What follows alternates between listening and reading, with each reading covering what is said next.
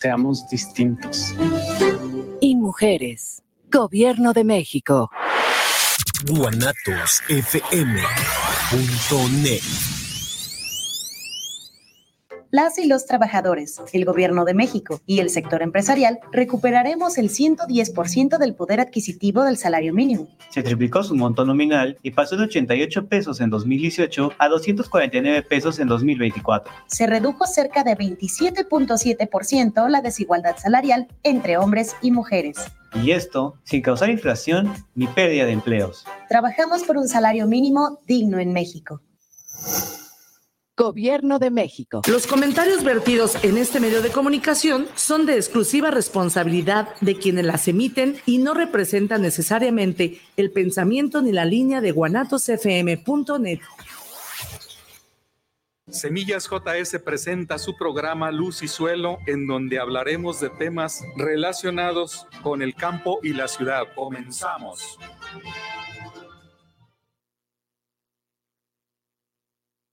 Buenas tardes, una vez más aquí en este programa este de Luz y Suelo que presenta temas de interés para todo el público en general. Antes de iniciar este programa, quiero mandar un saludo muy cordial y un abrazo, un fuerte abrazo a todos los que cumplen años y están festejándolo en familia y en el lugar donde se encuentren. A veces están trabajando y festejando al mismo tiempo. Pues un abrazo y un saludo y que la pasen mucho, muy bien.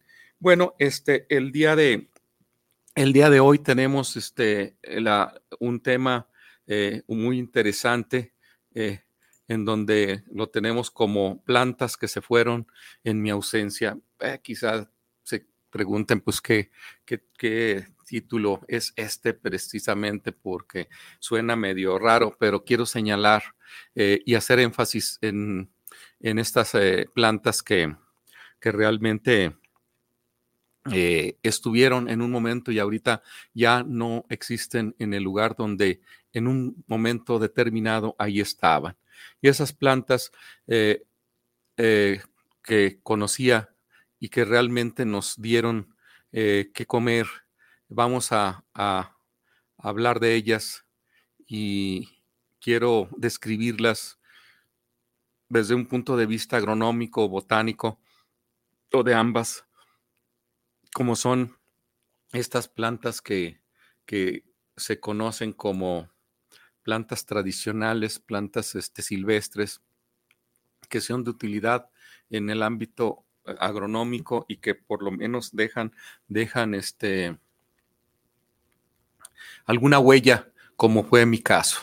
Eh, resulta que cuando nosotros sembrábamos en el campo, en los años, de, los años 60, 1960, 1964, que fue cuando hice mis primeros, este, como decíamos, mis primeros pininos en la siembra, en el campo, y que ya le eh, dediqué a, andar ahí por las parcelas y andar por los caminos.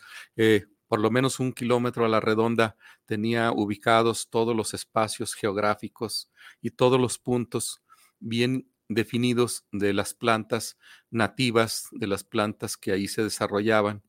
Y pues este, entre ellas, entre esas eh, multitud de plantas, entre ese escenario, entre ese este, paisajismo, vamos a llamarle así, que era una hermosura de las plantas que se daban, puesto que no había una perturbación natural que en donde la mano del hombre era mínima su participación. En algunos lugares ni siquiera participaba y ahí es donde se desarrollaba en, todo el esplendor de la palabra esas, esas plantas. Y esas plantas que nosotros identificábamos como plantas de importancia, eh, era porque eh, de ellas nosotros nos alimentábamos. Y voy a empezar a hablar por algunas de ellas, de las plantas que teníamos ubicadas. Eran la planta de, talayote la planta de talayote. La planta, la planta de talayote, pues es una planta, es una planta eh, prácticamente que,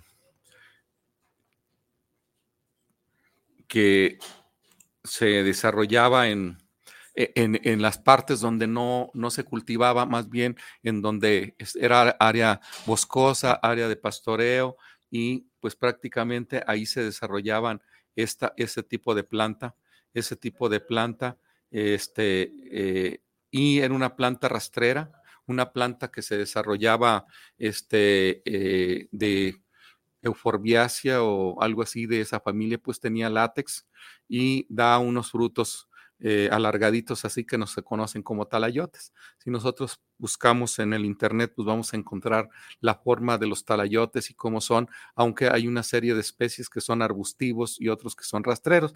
Y yo en este caso hablo de los talayotes que son rastreros, que se daban mucho en esa zona de lo que era el municipio de Islahuacán del Río y Cuquío, es donde mi entorno, donde conocía y donde viví mis primeros 18 años de mi vida y que estos 12 años de los 6 a los, a los 18 años este, que estuve ahí, eh, este, eh, prácticamente eh, estuve este, interaccionando con ella, con estas plantas, y para mí era muy importante tener ubicados las zonas geográficas en donde estaban estas plantas de talayote y ubicaba, este, hacía mi mapa un mapa conceptual, un mapa este, no dibujado, sino en mi mente, sabía en qué parte de, la, de la, parcela, en qué parte de las, de las parcelas, porque estaban divididas las parcelas de, los propietarios. Sin embargo, en las partes de los callejones o en unas partes que no se cultivaba, ahí teníamos nosotros acceso a visitar y a ver eh, este, esos lugares que no había cultivo y explorar este, desde un punto de vista, este, explorar y explotar esos, ah, esos cultivos o esas plantas que hay. Cultivos no porque no es cultivado, sino más bien se desarrollan de una manera natural y nosotros hacíamos la recolecta de estos talayotes y teníamos bien ubicados. Entonces yo tenía ubicado en las parcelas, en cada espacio de la parcela, en, en qué lugar en qué lugar estaban, se desarrollaban esas plantas, ya que estas plantas generalmente son de reproducción vegetativa y son perennes. Eh, perennes significa que se quedan ahí en el suelo, las raíces engrosadas, ya puede ser raíz engrosada o raíz en forma de camote, y permanecían ahí las, las, eh, esas raíces, y una vez que llegaba el temporal, brotaban, rebrotan y se fructifican y dan su fruto y dan semilla. Entonces esas semillas pueden germinar, se puede transportar por medio del agua, por medio de los animales, por medio de los humanos, se van transportando esas semillas y van germinando en otros lados, y una vez estando establecidos, pues, se desarrollan ahí eh, de forma perenne permanecen ahí por muchos años produciendo, de tal forma que ya se tenía bien, eh, eh, ya tenía hecho todos los mapas de, para las plantas de talayote. Y ese talayote pues, se consume, el fruto si es tierno, se consume completo, es de un muy buen sabor, de un muy buen sabor, tiene lo que viene siendo el, pericarpio, es una cascarilla, este, cuando está tierno es suavecita y tiene algunos este, piquitos este, pronunciados en sus paredes, en toda la parte del, fruto, y, este, y nosotros lo podíamos consumir tierno.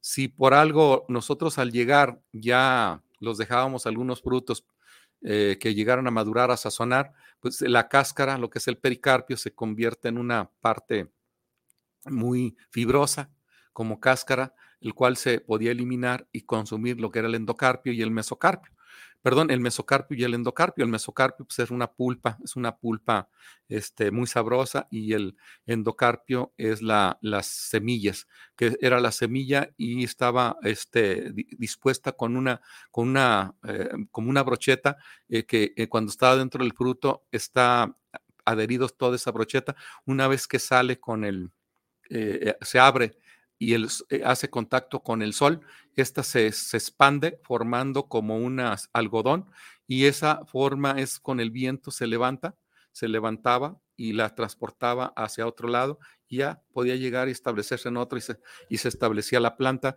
en, en, otro lugar y eso era justamente la forma de reproducción por semilla y es como se podía llevar a cabo.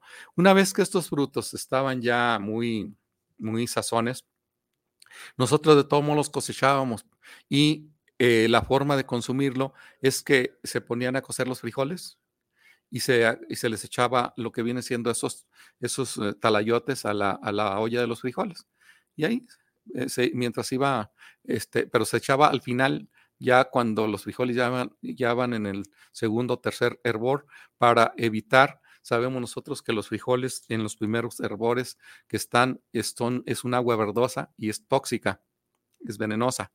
De tal forma que nosotros eh, dejábamos que ya pasara todo ese color verdoso y ya en el último, en el último hervor de los frijoles era cuando los agregábamos los talayotes para que se cocieran, se cocinaran y una vez cocinados, muy suavecitos ya, este, cocidos, los consumíamos, consumíamos, le quitábamos nada más el pericarpio, consumíamos el endocarpio y además consumíamos también la, lo que son las semillas muy sabrosas. Y ese era el mecanismo, el mecanismo de, todo. Y pues prácticamente eh, eh, éramos pocos los, los mm, eh, las personas que estábamos en todo ese entorno eran mis primos y mis tíos, pero generalmente no, no tenían mucho, no hacían mucho hincapié en, en explorar y mantener esas, esas plantas. A diferencia de, mi papá, que sí le gustaba este, tener identificados esos, que el cual fue el que me inculcó a, ubicar los espacios los espacios y, a poner ciertas señales eh, que nos georreferenciaba.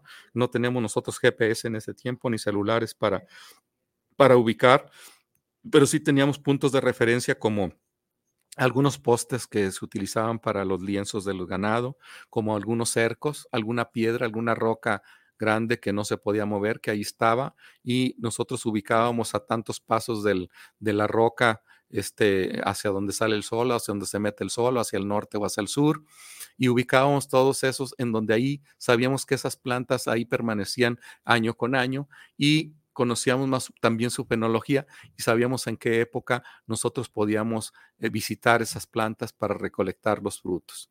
Y eh, muchas de las ocasiones hacíamos un inventario, pues íbamos a ver cuántas plantas estaban, cuántas plantas, eh, qué estado fenológico iban, qué tanto desarrollo llevaban, si cuántas guías tenían, este, si ya estaban empezando la, la, floración, si ya tenían los frutos pequeños, si toda esa situación iba uno dándole seguimiento y visitaba uno todos esos espacios para, estar ubicando este, cuánto sería la producción que íbamos a tener para, para, para, el consumo de estos, de estos, lo que eran los talayotes. Y es una planta que, e, este, eh, que ya eh, desafortunadamente no la tenemos. Ya voy, visito, este, cuando regresé después de los 12 años que, que estuve ahí y que me vine a estudiar este, la preparatoria y la universidad en esos este, eh, ocho años, mm, cinco de profesión y, tres de preparatoria, en esos ocho años, cuando regresé, pues ya, ya prácticamente no, no ubiqué los espacios, ya las plantas ya casi no había, una que otra, los indicios ya de las plantas muy pequeñas, este, muy, muy este, averiadas y dañadas. Este, eh, posteriormente voy a hablar ya a nivel general el por qué se dañaban y el por qué desaparecieron esas plantas que en mi ausencia eh, dejaron de, producir, desaparecieron estas, estas, las plantas famosas de, de, talayote. Esa, esa, era una de las plantas de mis favoritas, de mis favoritas. Y este, eh, también teníamos unas, otra de las plantas que, que, eran de mis, eh, eh, de mis favoritas, pues era las, mm, las plantas de, de berenjena, berenjena. La berenjena, pues es una, es muy parecida a la berenjena actual, pero eran plantas mucho más, de porte mucho más pequeño. Estas berenjenas cultivadas pues son, pueden llegar a alcanzar hasta los dos metros de altura y pues este y los frutos son demasiado grandes eh, contemplados con aquellas berenjenas que eran silvestres que, eran plantas que no iban más allá de 40 50 centímetros de porte de la planta y los frutos eran aproximadamente de 5 centímetros en lo largo y como unos 3 centímetros de, diámetro o sea, eran, eran unos frutos alargados, muy parecidos a la berenjena actual, pero pequeña. Esta, esta berenjena es, también se daba en las zonas este, eh, más eh, vírgenes, en las menos perturbadas por, por, el, eh, por, el, ser humano, o sea, en donde no se pastoreaba ganado, en donde no se cultivaba, o si se cultivaba, se limitaba a andar en la parte de los callejones, en las partes de las zanjas, en las partes donde no había mucho movimiento por parte de, de las labores de cultivo que se hacían. Y si algunas plantas eh, permanecían en el cultivo, pues a veces no lograban sobrevivir porque el cultivo de porte más alto, como era el maíz, pues no, le permitían desarrollarse bien por la sombra que le hacían y desaparecían y solamente se limitaban a los callejones y a las partes en donde eh, los pastoreos también no eran muy, muy este, frecuentes y ahí se desarrollaban estas, estas berenjenas. Eh, eran, son muy, eran, son muy sabrosas porque yo digo que debe haber todavía en algún lugar. Estas eh, se, estábamos nosotros también de la misma manera que los talayotes se hacían lo que viene siendo la, la, el inventario, eh, un inventario por zonas, eh, como les decía yo, que tenían los recorridos de un kilómetro a la redonda aproximadamente, que eran las tierras de mis abuelos, y que eh, recorríamos y sabíamos nosotros hasta de quién era la parcela, de qué tío, eh, tía, este, ahí tenía, y sabíamos nosotros cuánta, qué área se cultivaba y cuáles se dejaba sin cultivar, precisamente por condiciones que el maíz y el frijol no se daba o no se desarrollaba y esas áreas se quedaban ahí alguna esquina o algún pedazo intermedio en donde ah, se aprovechaba para que algunas de las especies que, eran de interés ya muy personal, de forma muy así atractiva, porque yo recuerdo que de toda esa zona no había competidores para la recolección de los para la recolección de los mm, de las berenjenas.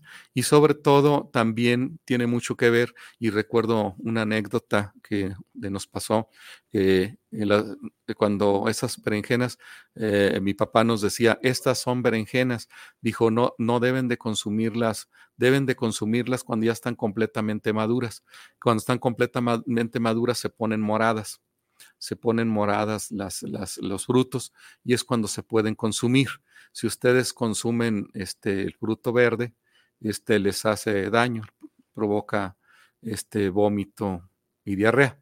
Y, este, y ya nos eh, educaban para manejar prácticamente los, eh, esa, esa, esa, planta y recolectar solamente los frutos que estuvieran maduros y consumirlos este, deleitarnos con esas, con esas berenjenas muy sabrosas, muy dulces, no parecidas a las actuales. Las actuales pues hay que cocinarlas, hay que prepararlas y aquellas no, aquellas eran más bien como si fuese un postre más que un alimento como tal.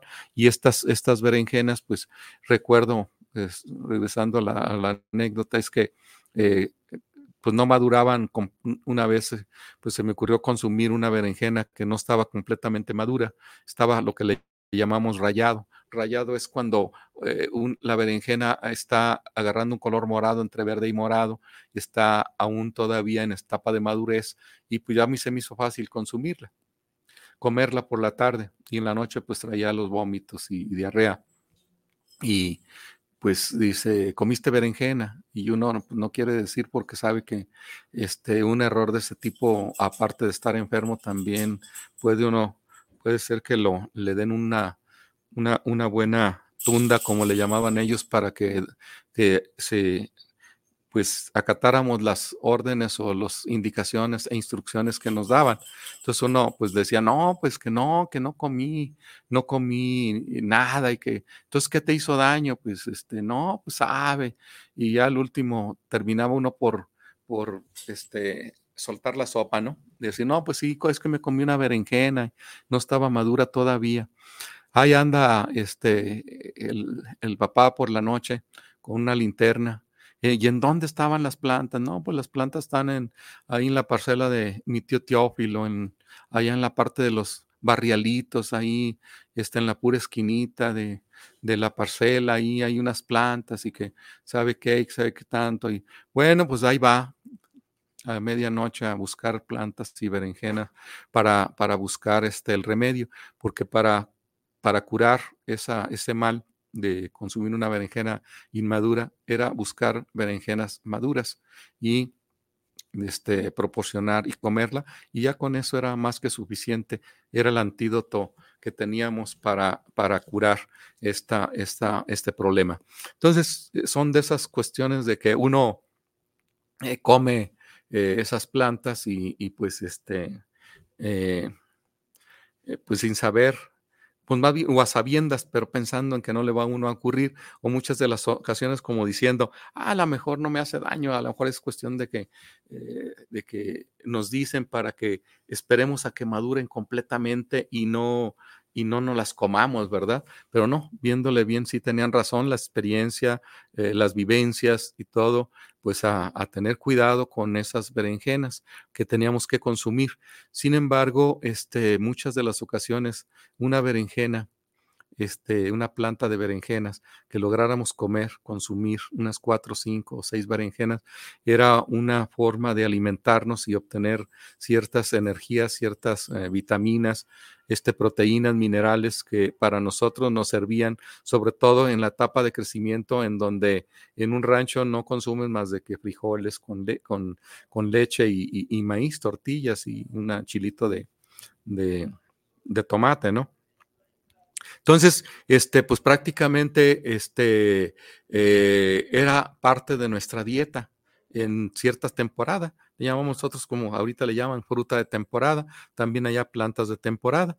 Entonces esta berenjena pues me trae grandes recuerdos y ahora voy y definitivamente no encuentro por ningún lado berenjenas, la planta de berenjena en todo ese entorno que yo recorrí. Ahora los visito, los callejones, los espacios que ya no hay casi nada, los callejones están limpios, completamente secos. Entonces definitivamente esta planta de berenjena ya no existe en esa zona que fue mis dominios cuando estaba muy niño y joven. Ha desaparecido esa planta de berenjena. Entonces es muy de mucha, de mucha, mucha preocupación. Este, también había otra planta, había otra planta que se llamaba, se llama prácticamente este raigones. Es una planta de, la familia de las oxiladáceas. Este son, eh, también se le conoce como agritos. Eran unos, es unas plantas que te dan eh, unas eh, algunos en forma de trébol, algunos otros en forma de, sombrillita, las, las, las hojas, el conjunto de hojas que se ponen en el tallo y esas nosotros le llamábamos gallitos a esas plantas, la parte aérea, la parte del tallo y la hoja, en donde el tallo se conformaba de lo que era el gilema, que es la parte central, y el floema. Entonces nosotros le quitábamos el floema, la parte de externa, y le dejábamos solamente el gilema, que era una parte un poquito más fibrosa y muy flexible le quitábamos la parte del floema y le dejábamos la parte del gilema y era esa, esos, nosotros le llamábamos gallitos porque los, los girábamos y, la otra persona agarraba, los girábamos en sentido contrario y una vez que se trabaran las, los gallitos le jalábamos y el que, el que se quedara con el gallito del otro pues era el ganador y había un ganador y un perdedor y hacíamos las apuestas para para hacer esos tipos de juego eh, de los gallitos. Pero aquí lo más importante de los gallitos era que aparte de darnos diversión en la parte subterránea, eh, daban unos raigones. ¿Qué es un raigón? Así como nosotros decimos, ah, es que este, mm, eh, fui a con el dentista y me dice, no, pues es que ya no tiene, no tiene diente o no tiene muela, ya nomás le quedan los raigones. Ah, raigón viene de, la, de una, la palabra que es algo enterrado que queda enterrado y el raigón era, estaba en el suelo. O sea, ah, estaba profundo. aparte de tener sus raíces, estaba un raigón y ese raigón es una, es una parte, una raíz engrosada, eh, color blanco, muy cristalino y de sabor muy dulce, esos, esos raigones. Y era, era muy, muy emocionante, emocionante este andar cosechando esos, esos eh, eh, raigones y, consumir, en donde también teníamos ya ubicado todo el lugar donde se desarrollaban ese tipo de plantas, esos gallitos, eran así como colonias, este, dominaban un área y ahí teníamos nosotros íbamos a cosechar los raigones a ese lugar y sobre todo también cuando queríamos hacer los, los torneos, los torneos de gallos, eh, inscribíamos nosotros los gallitos, bueno, los inscribíamos y yo aquí tengo mis gallos, mis gallos para, para, para pelea y, me acuerdo que iban los primos de aquí de Guadalajara que estudiaban, bueno, estaban viviendo aquí y en época de vacaciones se iban a, apoyarnos. No sé, no sé si recuerden que hace años, hace bastantes años, la escuela era prácticamente, bueno, sigue siendo anual para la primaria, pero se entraba, se salía en junio, los primeros de junio y se entraba hasta el día 6, 7 de, septiembre. Entonces teníamos nosotros todo el mes de junio, julio y agosto de vacaciones y era cuando los, los primos de, que estaban en la ciudad iban al campo y ahí es donde nosotros los enseñábamos a, cosechar los, los raigones, a hacer las peleas de los gallitos, a hacer los concursos, pero la experiencia de uno era mucho más amplia por estar ahí y sabíamos nosotros que si cortábamos unas dos horas los gallitos antes que ellos, pues íbamos a tener unos gallitos ya con, el, con la parte del tallo cuando se arranca y se, se deshidrata un poco, ligeramente se deshidrata, se fortalece mucho más y al momento de pelear el gallito, este, fácilmente tú le ganas al que recientemente le quitó lo que es la parte de la cubierta, eh, de la parte del floema y deja esa otra parte. Entonces era, pues vamos a decir que era una forma de, pues eh, no, no equitativa, no adecuada y hasta que eh, les decíamos, pues es que ustedes no van a ganar por esto, entonces ya después los dejábamos este, secar un poquito más también ellos, o definitivamente las reglas cambian, decir, no, aquí para que sean iguales es cortarlos en el momento y pelearlos en el momento, o cortarlos hoy y pelearlos más tarde, o cortarlos hoy y pelearlos mañana, en fin, toda esa, esa, esa parte de, la diversión eh, que dice uno, pues bueno, ¿Qué importancia tiene eso que estás, que estás comentando de la diversión? Pues realmente era nuestra diversión de los niños, que estábamos en el campo. No había celulares, no había televisiones, el radio, pues algunas estaciones ahí que escuchaba una música, pero que no lo dejaban uno sacar el radio, a pesar de que no era eléctrico, era de pila, pero pues generalmente era un radio por familia y pues la familia lo tenía ahí en casa y ya uno se iba a cuidar las vacas o a hacer las labores de cultivo, de recolección, pues este, con su única garganta para tararear y cantar las canciones, tanto silbándolas como este, tarareándolas o como cantándolas. Y pues este era todo una, una situación muy agradable y muy bonita porque era muy, eh, eh, mucha creatividad. Imagínense ustedes esa creatividad de hacer esos torneos de, gallos y esas luchas de gallos y cómo buscar la estrategia para, incluso hasta para hacer el, momento del, de girarlo y al momento que tú consideres que ya está, se trabaron, escalarle rápido para que eh, poder este, romper el, el tallito del, contrario para ganar, ganar el, la lucha, ¿no? Entonces eso, pero lo más importante también es que se consumía ese raigón y es un, una, es un carbohidrato y azúcares muy nutritivos que para nosotros era importante, que llegábamos ya un poco hasta sin hambre a la casa y que muchas de las veces beneficiaba porque no había comida suficiente y al menos los que andábamos en el campo haciendo este tipo de recolección y comíamos o llevábamos para consumir en casa si había suficiente recolección de estos de raigones eh, en este sentido. Entonces es importante que, que, tengamos nosotros también esta, esta, esta experiencia y esta vivencias y todo lo demás. Entonces eso, eso también es, es importante de los, de los, mm, de, los raigones. Eh, otro, otro, otra planta, otra planta que también era de importancia, eran, eh, era una de, lo que eran los famosos jocoyoles que en etapa de producción eran de las oxalidáceas, muchas veces de esos mismos gallitos, pero más que gallitos eran de, también de, una, de unos, como unos tréboles, también de las oxiladáceas a gritos, se daban los, los estos mm, jocoyoles. Los jocoyoles, el jocoyol no es más de que el tallo floral de esas oxalidáceas, de esas agritos, y, y la inflorescencia, el tallito de una inflorescencia rosada y en racimo, eh, esas flores, eh, seis o siete florecillas en el racimo, y una vez que están florecidas, pues nosotros cortábamos esas, esos, esos jocoyoles, ese jocoyol y, lo, llevábamos, eh, lo, se lavaba y se le quitaba generalmente revisar las flores que no llevaran escarabajos, porque generalmente los escarabajos son mayatitos pequeños, se metían en la floración para polinizarlo. Si lo llevábamos nosotros al momento de hacer la, la eh, aplicar esos, esos jocoyol en, en la tortilla, pues prácticamente íbamos a consumir también el insecto y pues a lo mejor seguía siendo proteína, pero bueno, no es muy agradable, no lo consideramos agradable. Y limpiábamos todas las flores que no llevara ningún escarabajo, que no llevara ninguna plaga, se lavaban y una vez lavados se escurrían, se dejaban ahí escurriendo en una coladera.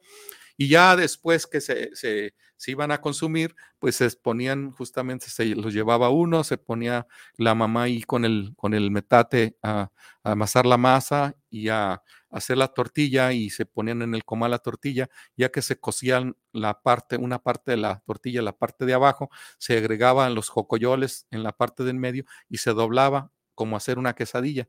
Y esos jocoyoles se cocían al puro vapor del, de la tortilla, se estaba volteando y se cocían en el interior de la tortilla y se consumían. Es un, nosotros le llamamos quesadilla de jocoyol y esa quesadilla de jocoyol prácticamente es una delicia. Eh, hace poco incluso todavía me encontré unos cocoyoles ahí en un, en un, en un, este, eh, en un cajete de ahí de los árboles que están en el Centro Universitario de Ciencias Biológicas y Agropecuarias y, hice, recolecté esos cocoyoles y consumí después de más de cincuenta y tantos años que no las consumía, porque cuando ya voy al rancho jamás he visto un jocoyol.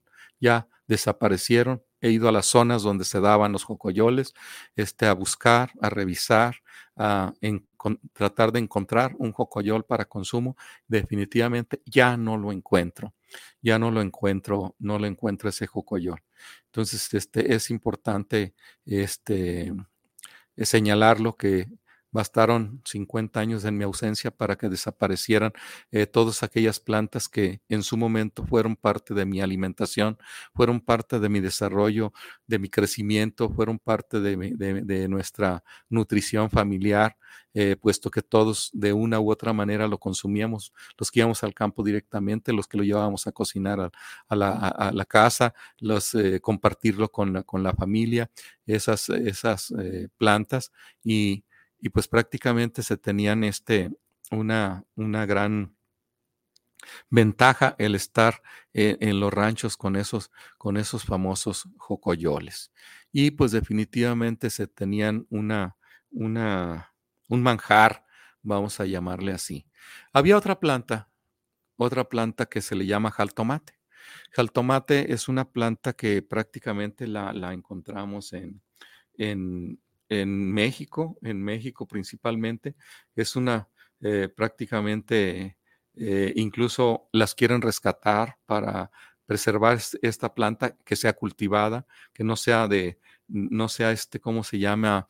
Eh, nada más como, como silvestre, sino hay que la quieren domesticar, domesticar y a través de proyectos productivos o mini proyectos, este, creados con banco de semillas, pues hay personas, ¿verdad? Como está Isidoro Berriel López, vecino de Coapiastla, en donde el jaltomate para ellos es importante. Este incluso lo, lo ponen eh, como parte de la participación en el festival de, de, Estanco, en, en, el municipio de Estanco, este, y de hacen ese, ese festejo y ahí, ahí pues recolectan este, este producto que se llama el jaltomate. El jaltomate es una solanácea eh, en donde da unos frutos eh, pequeños como de un centímetro de diámetro. Es eh, son verdes y cuando maduran se ponen morados y es una... Es un sabor muy dulce, muy delicioso. Yo recuerdo que esa planta, esas plantas también las teníamos este, eh, inventariados, hacemos todo un inventario por la zona y sabíamos que en cada parcela de, eh, eh, en tal parte de la parcela, ahí se desarrollaban estas plantas de jaltomate. Muchas de las ocasiones, como son semillas que se las tragan los pájaros, se las tragan, los, puede los coyotes, se las comen los humanos, todo, se dispersan las semillas por todos lados. Y en ciertas ocasiones andábamos escardando con el arado, con la, con la cultivadora, con el chapulino, con la mariposa y eh, y mi papá le rodeaba la plantita para dejarla y en la parte del, del surco, a final del surco, dejaba una mojonera. que es una mojonera? Una piedrita en un espacio para decir que en ese surco podía uno caminar e iba uno a encontrar la planta de jaltomate o las que estuvieran en la parte de afuera. Y muchas de las ocasiones nos llevábamos un recipiente, esto, un, balde de 4 o 5 kilogramos de, capacidad y nos íbamos a recolectar los jaltomates y podíamos recolectar hasta 5 o 6 kilos de, de jaltomates. Los jaltomates, obviamente, los cosechábamos todos los que están maduros sacudíamos la planta un poco, la sacudía y, la, y los, todos los, los, los, que están ya morados se sueltan del cáliz, ya los recogíamos del suelo, se lavan y se consumen de forma directa como frutilla. Es muy, muy delicioso el jaltomate. Es una, es una, una fruta muy, muy, este, que era muy eh, cotizada por los agricultores porque no estaban a la venta y hasta que yo sepa ahorita no hay a la venta, más bien es de recolección y ojalá pudiera rescatarse esa planta como, como forma de cultivar. Es una, un poquito sabroso porque también se le conoce así como si fuera un arándano. Sin embargo, las semillas que tienen mucho más cantidad de semilla que tiene esta planta y que es un defecto en un momento dado. ¿Por qué? Porque la cantidad de semilla es muchas de las ocasiones eh, un, eh, no tan beneficioso para nuestro organismo, sino que no tiene que consumir mucho por tanta semilla que se tiene, pero bueno, es, es delicioso el, lo que es el jaltomate. Y pues este, esa, esa planta de jaltomate la teníamos nosotros también, la cuidábamos mucho, esa, esa planta, esta, esta solanácea, puesto que era parte de nuestro entorno, era parte de nuestra vida, era parte de, de del núcleo familiar como plantas este, eh, que requerían de nuestro cuidado, eran plantas voluntarias. Eh, había voluntarias, me refiero que aparecían ahí espontáneamente y nosotros las dejábamos como coexistencia, como para aprovechar esos frutillos y las cuidábamos también de, otras plantas, aunque no le dedicamos una forma muy domesticada, sí le dábamos cierto, cierto cuidado, cierto respeto para que esa planta permaneciera ahí y siguiera dando. Es una planta que se da por semillas, es una planta que también es perenne, su raíz engrosa y ahí tenemos nosotros el, la, la parte este, eh, de reproductiva, que también es perenne esta planta de jaltomate, y aún todavía me ha tocado ver una que otra planta por ahí que ha logrado esquivar el, embate del, hombre hacia, hacia, la, hacia la naturaleza. Bueno, este, vamos a, eh, ir a un espacio y, y regresamos en un momento para seguir platicando de esas plantas que se fueron en mi ausencia.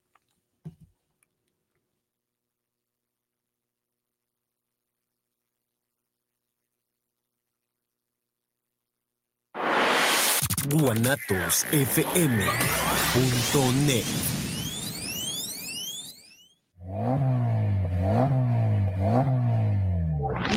Y catalizadores en la PA. Contamos con catalizadores de la marca Engeltech. También te ofrecemos una amplia variedad en catalizadores garantizados para la verificación y en la compra de tu catalizador, la instalación va por nuestra cuenta. También contamos con el servicio de instalación de silenciadores, colillas, curvas y Flowmaster, así como reparación de cualquier tipo de radiador y tanques de gasolina, atendido por su propietario especialista Guillermo Méndez Tobilla. Te esperamos en la calle Fernando Solís número 1018 Colonia Lomas del Gallo, en Guadalajara, Jalisco. O llámanos a los teléfonos 33 14 27 2404 y al 33 11 34 74 05. Mofres y catalizadores El ¿Ya tienes plan para este domingo en la noche? Digo, yo pregunto porque la hora nacional se va a poner buenísima. Además de dar un tour por el Parque Ecológico Lago de Texcoco, nos sentaremos a platicar con los integrantes de Tita. También vamos a aclarar unas cuantas fake news que traen de cabeza al Internet. Todo eso aquí en la hora nacional. Nos escuchamos este domingo a las 10 de la noche. Tus amigos Leonor y Chat te esperamos. Una producción de RTC de la Secretaría de Gobernación. Gobierno de México. En la hora nacional guanatosfm.net.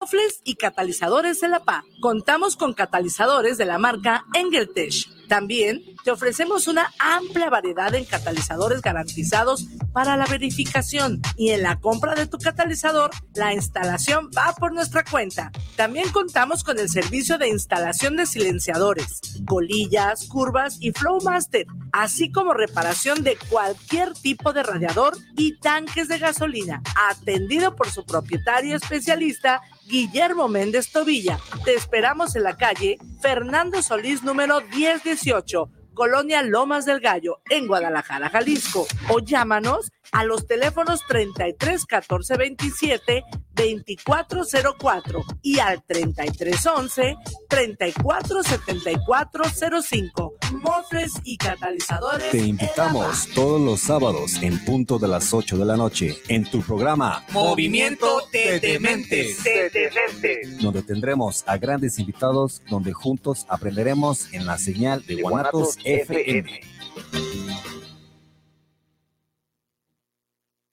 Lastimar o utilizar a hijos, familiares o personas allegadas como instrumento para causar daño y dolor a la pareja es violencia vicaria y constituye un delito. Las y los diputados legislamos para que quien la cometa en su forma física, emocional, psicológica o económica por sí mismo o a través de una tercera persona sea castigado por la ley. De esa manera protegemos los derechos humanos y el respeto al interés superior de la niñez. Porque México eres tú. Legislamos para todas y todos. Cámara de Diputados. Legislatura de la Paridad, la Inclusión y la Diversidad. Yeah.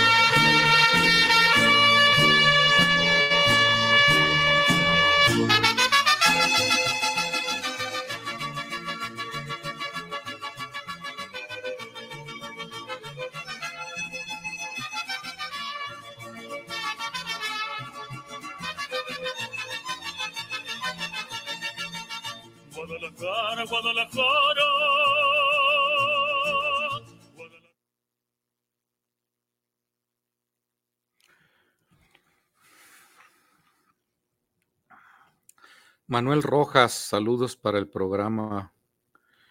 El ingeniero Sánchez, escuchando el tema de esta tarde.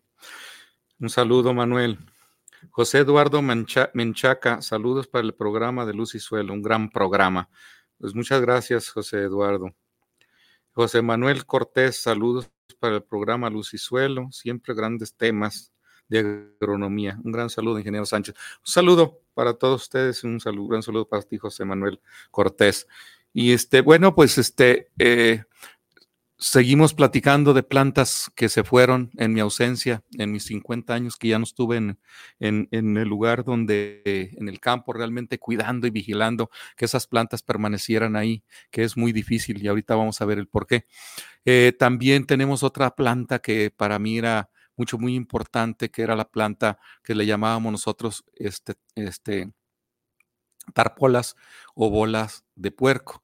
Porque tarpola es una jícama, una jicamilla silvestre, este, de hábito rastrero, con, de guía, este, eh, y le llamamos jícama porque es como una jícama, pero pequeña. Eh, exactamente el mismo sabor, la misma textura, la misma cubierta, todo, todo es, es, es, una jícama silvestre prácticamente y muy pequeña. Le llamábamos bolas de puerco porque los puercos se iban a esos lugares donde había todas esa bola de puerco y eh, con la trompa que es muy dura la del, del puerco que eh, cavaban en el suelo y buscaban la guía. Cuando ve, veían la guía, buscaban la, la, base de la guía, cavaban y se comían la, la jicamita.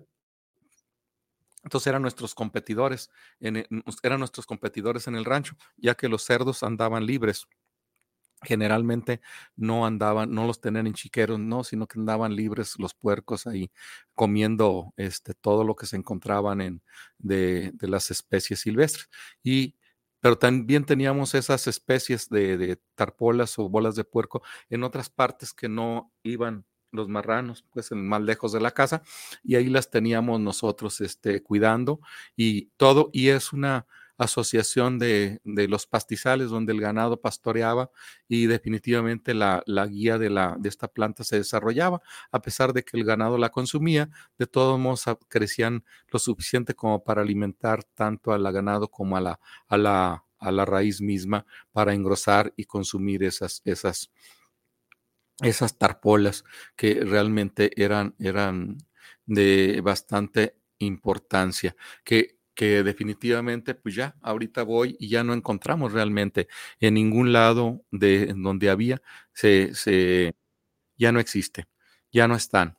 Eh, otra de las plantas que teníamos nosotros eran los pepinillos, pepinitos, eran pepinos, son unos frutillos como pepino, pequeñitos de sabor de pepino, pero más bien se parecen como que si fueran sandías pequeñas. Son incluso hasta de color así verde con blanco, este jaspeados y daban la apariencia de que fuera una sandía pequeña, pero cuando nosotros la probábamos el sabor que tienen es de pepino. Entonces, un pepino silvestre que era muy común que se desarrollara en los callejones, en los lienzos, en los lienzos de alambre, lienzos de, piedra, de tepetate, y ahí se desarrollaba porque es como igual como la, eh, es una cucurbitácea eh, que tiene zarcillos y esta es trepadora, se trepaba al alambre, se trepaba a, los, a, los, a las piedras, se trepaba todo, y ahí nosotros prácticamente ubicábamos este, donde se desarrollaban las, los, los pepinillos. Y también sabíamos dónde y en qué parte había mucho más población e íbamos a hacer la, la, cosecha de pepinillos. Nos traíamos un kilo o dos kilos de pepinillo, los cortábamos y les echábamos este eh, limón y sal y este, si queríamos ponerle algo de chile también, botana, era muy, muy este, eh, bueno para, para botana, este, lo que era el pepinillo y que aún ese pues ya no, uh, ya ahorita no los he encontrado en ningún lado de donde, donde los visitaba, visitaba esos lugares, ya no los hay. Ahorita nada más el otro día me tocó ver uno, pero en el internet cuando dije, ¿existirán todavía estos? Sí, ya están las imágenes ahí del pepinillo, pero ya en la planta y, como dicen personalmente ya no los he visto y menos en mi zona en donde esas plantas que fueron de mucha abundancia ahora ya no existen. Entonces hay también este, otra planta que esa es una de las que más me ha pesado, la que más me ha, más me ha dolido es el tomatillo, tomatillo de cáscara. Tomatillo de cáscara es una planta que era muy este de esa zona, de la zona de Islahuacán, Cuquío, eh, los tomates siempre han sido de importancia económica. Actualmente es una superficie que es considerada temporal y que se siembra bastante tomate de cáscara del cultivado. Sin embargo, anteriormente existía lo que era el tomate silvestre, el tomatillo silvestre, el tomate de cáscara, eh, de, varias especies. Estaba principalmente el, el Physalis angulata, Physalis philadelphica, Physalis pubescens, Physalis ampla todas esas especies se, se, desarrollaban en esa zona y nosotros hacíamos la recolección. Gracias a esos tomatillos nosotros podemos llegar a tener alimento algunos días que no había nada más que tacos de, de, de tortilla con una, un chile de árbol y, y tomatillo recolectado para hacer un chile de molcajete, esos chiles de molcajete que se hacen con tomates asados se asan al comal, ya que están bien asaditos, se, se, se muele el chile con, con un poco de sal y ya que está bien machacado, bien molido el chile, entonces se echan los tomates dorados al comal y se martajan. No se muele completamente, sino se martajan o puede ser molido lo más que se pueda o martajado y es una salsa súper deliciosa que con una tortilla y una cucharada este, este, distribuida en toda la tortilla y haciendo el famoso taco, es un alimento que cumple muchas de las expectativas por los, que por los contenidos que trae de la nutrición del tomatillo de cáscara. Además que ese tomatillo de cáscara me, nos dio mucho, mucho recurso económico porque recuerdo que cuando nosotros nos íbamos a recolectar en tiempo de, producción, era en el tiempo de octubre, noviembre y diciembre que andábamos cosechando los maíces, cosechábamos también los tomatillos, los recolectábamos y nosotros nos íbamos como una, con una arpilla y andábamos cosechando muchas de las ocasiones hasta una arpilla, una arpilla diario, que estábamos hablando de unos 25, 30 kilos de este fruto y donde lo eran pagados que generalmente ganaba uno más recolectando un costal de tomatillo que andar de jornal piscando maíz que eran 25 pesos por día. Y nosotros llegábamos a ganar hasta más de 25 pesos eh, por un costal de tomatillo recolectado. De tal forma que nosotros si, si bien nos iba teníamos 25 pesos diarios como niños y que era suficiente como para nosotros el gasto de, que nos daban era de 20 centavos diarios. Entonces imagínense ustedes que nos aguantaba con un kilogramo para muchos, muchos días de ir a la escuela eh, con nuestro, nuestros 20 centavos para gastar, ¿no? Entonces era, era, era bastante dinero el que se iba, se juntaba en esas, en esas recolecciones de los tomatillos. Pues bien, este, ahora recapitulando esas especies que les dije que fueron este, muy simbólicas y muy que cumplieron una función muy arraigada en mi desarrollo, en mi desarrollo alimenticio, en mi desarrollo cultural, en mi desarrollo profesional, en mi desarrollo emocional de, de, haber convivido con esas plantas y de haberlas tenido en mis manos y que eh, eh, ya no las he podido ver porque están, han desaparecido. ¿Cuál es la razón principal de desaparición de lo que viene siendo de todas estas especies? Son las siguientes. En primer lugar, fue en los años 64, 1964, se empezaron a, trabajar con los agroquímicos, los fertilizantes. Y dice uno, bueno, ¿y los fertilizantes qué tienen que ver con la, con la desaparición de estas especies? Pues bueno, los fertilizantes nos llevaron a que quitáramos y desplazáramos todo lo que era la materia orgánica. Y nosotros con la materia orgánica que, que distribuíamos, en mucha de la materia orgánica iban semillas de esas especies.